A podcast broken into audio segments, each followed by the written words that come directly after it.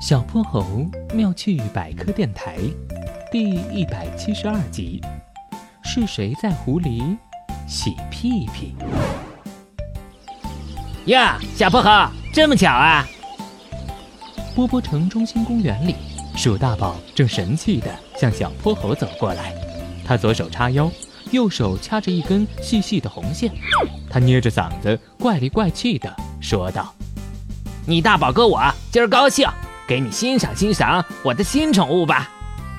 小泼猴顺着线向上一看，那线上竟然拴着一只蓝色的蜻蜓。蜻蜓慌乱地扇动着它的透明翅膀，使劲儿地想要挣脱控制。小泼猴眼珠子一转：“鼠大宝，你遛个蜻蜓算什么本事？要是你能从小树林里抓一只独角仙来，那才叫牛呢！”他故意不屑地撇了撇嘴。切，抓就抓，我马上抓一只，让你心服口服。鼠大宝把手里的线一扔，转身钻进小树林。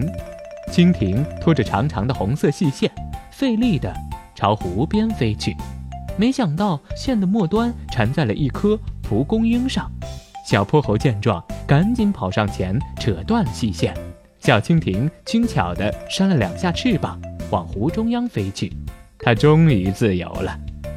这时，小树丛里传来一阵窸窸窣窣的声响。小泼猴刚想，接下来怎么对付鼠大宝，哼哼猪的大脑袋从树丛里钻了出来。原来是你呀！啊，小泼猴松了一口气。蜻蜓哎！哼哼猪眼睛一亮，径直朝湖边走去。湖面上有几只漂亮的蓝蜻蜓正在翩翩起舞。蜻蜓真是好看，眼睛又大又圆，翅膀还是透明的，像小精灵一样。哎，你看，为啥这只蜻蜓要把尾巴伸进水里呀？哼哼猪指着一只尾巴在湖面上一点一点的小蜻蜓，满脸疑惑。你猜？小泼猴卖了个关子。因为他刚上完厕所，要洗洗屁屁。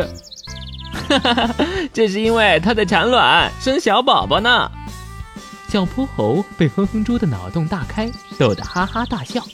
蜻蜓的卵进入水里之后，会附着在水草上自己孵化，它的幼虫也在水里生长，就跟蚊子的幼虫一样。原来是这样，蜻蜓点水，原来是在生小宝宝呀。哼哼猪恍然大悟，那它好像生完宝宝了。他指了指那只刚刚还在点水，此刻向他们翩翩飞来的蓝色蜻蜓。